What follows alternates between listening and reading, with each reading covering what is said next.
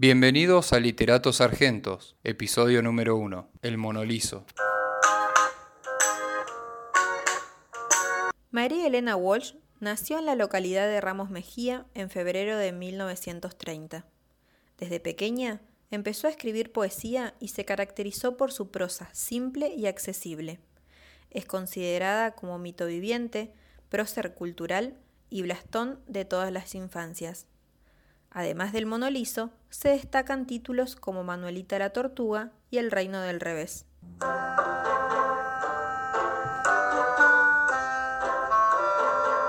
¿Cuánto sabes de María Elena y el monolizo? A los 12 años ingresó a la Escuela de Bellas Artes Manuel Belgrano, de Buenos Aires, Barracas. Tímida y rebelde, leía mucho cuando era adolescente.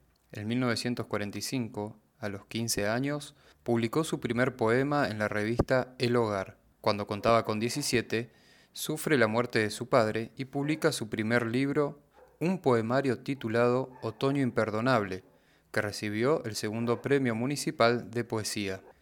Finalizó sus estudios secundarios en 1948, recibiéndose como profesora de dibujo y pintura. En 1951 publicó su segundo poemario, Baladas con Ángel. El volumen constituye un todo en el que dos enamorados intercambian sus emociones expresadas en versos, a la vez que muestran a la poeta en un momento de optimismo y alegría inducido por el amor, pero a la vez dejan traslucir una insatisfacción de fondo que pronto estallaría. María Elena Walsh parecía comenzar a definir su vida como una de las más prometedoras figuras del mundo intelectual porteño. Sin embargo, se sentía asfixiada por las represiones familiares y sociales relacionadas con su sexualidad. Durante la última dictadura en Argentina, Nadie estaba seguro en las calles ni dentro de sus casas. No había donde esconderse. Es por eso que surgieron varias formas de protesta desde todos los ámbitos de la cultura y la sociedad. El twist del monolizo es parte de una de esas formas de protesta por parte del mundo literario.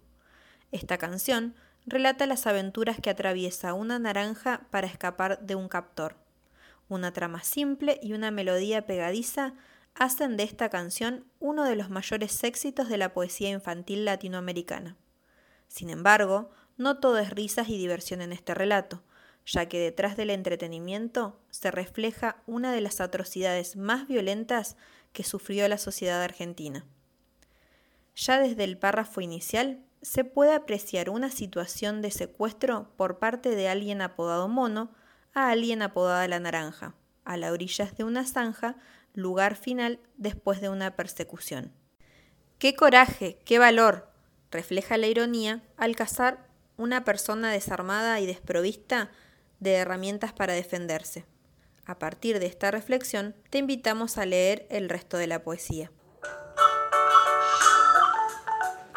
Con el retorno a la democracia en Argentina, María Elena Walsh fue galardonada con varios premios reconocidos. Fueron años en los que las voces artísticas, acalladas por las persecuciones, represiones y desapariciones durante la dictadura, se animaban a reaparecer en escena, a denunciar los episodios de una historia nefasta de la República Argentina. En el año 2000 recibió el Gran Premio de Honor de la SADE. María Elena Walsh, símbolo de la cultura popular, de masas e infantil, falleció en enero del 2011 a sus 80 años de edad.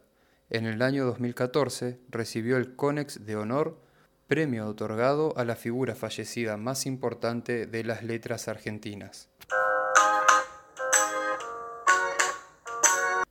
Recién hoy, muchas de sus letras se transformaron en una suerte de himno nacional. María Elena Walsh fue una mujer que en tiempos de una dictadura que intentaba implantar un estilo de vida machista y patriarcal, asumió la tarea de ser la voz de aquellos que no pudieron hablar, esto le valió que toda su obra fuera censurada.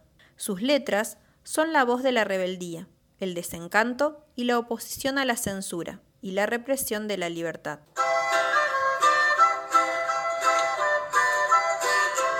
¡Corre, naranja! ¡Corre!